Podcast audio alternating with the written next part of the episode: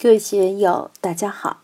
今天我们继续学习《禅说庄子应帝王寓言中的人间智慧》第一讲“潇潇游鱼无何有之想”第二部分。大家可以通过查看本的声音简介了解学习内容。让我们一起来听听冯学成先生的解读。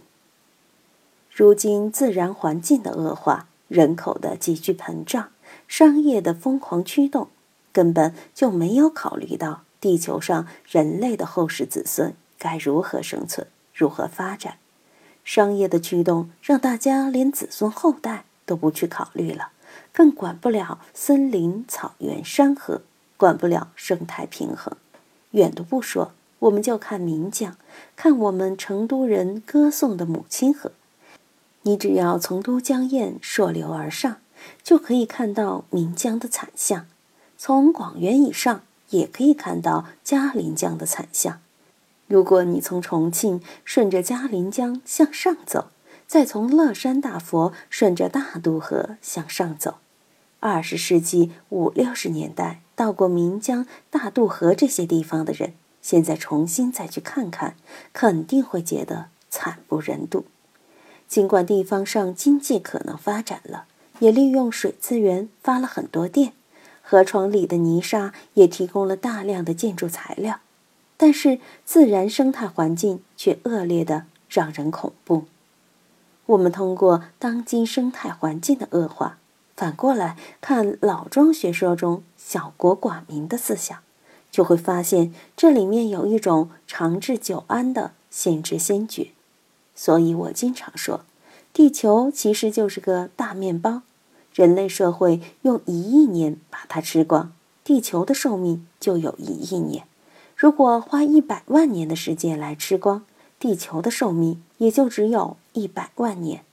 按照现在飞速发展的科学技术和人心欲望来看，各国的政府、老板们巴不得一天时间就把这个面包啃完。反而是老庄把这个弊端看到了，分析透了。我们以现在的生态学和未来学的眼光来看，庄子这里说“有余事不及太史”，就是很有道理的了。人类社会繁荣的原因基本在这里，人类社会垮掉崩溃的原因基本也在这里。科技发展给我们带来了巨大的幸福。但也给我们带来了巨大的灾难，这个双刃剑我们不能不看到。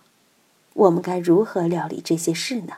这些毕竟是天之所为与人之所为的不可分割处，一时也没有什么好的办法。庄子借仆衣子之口又说：“太师其卧栩栩，其教鱼鱼。”在这里，太师并不是具体某一个人。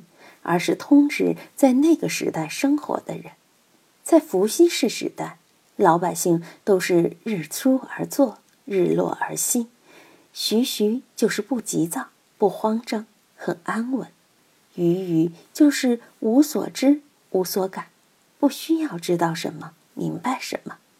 就像现在我们要讨论黎巴嫩那边的局势如何，大家也不知道，也没有这个雅兴去知道。只是偶尔从报纸上看到，才知道原来又打起来了呀！以色列死了多少人？黎巴嫩又死了多少人？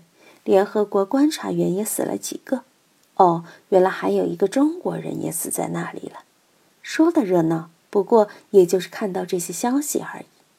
至于说非洲部族之间的武装斗争，很多人惨死，可能每天都有上万人死亡。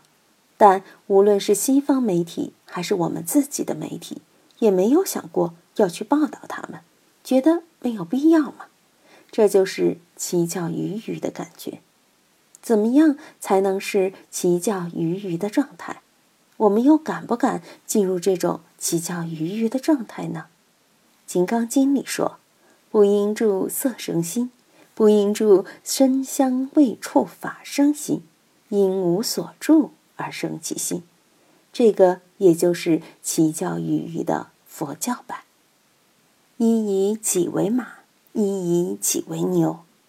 牛和马都是任人呼唤的人可以拿着鞭子把他们赶过来，又可以牵着他们的鼻子赶过去。我们现在有智慧的人都不愿意做牛做马。回想过去牛马不如的生活，想起过去黑暗的旧社会，老百姓都处于水深火热之中。但是，道家的人对这些却无所谓。你说我是牛，我就是牛；你说我是马，我就是马。禅宗里面有很多大师也有此类的公案。有人问老和尚：“你走了以后会到哪里去呢？是不是往生极乐世界了？”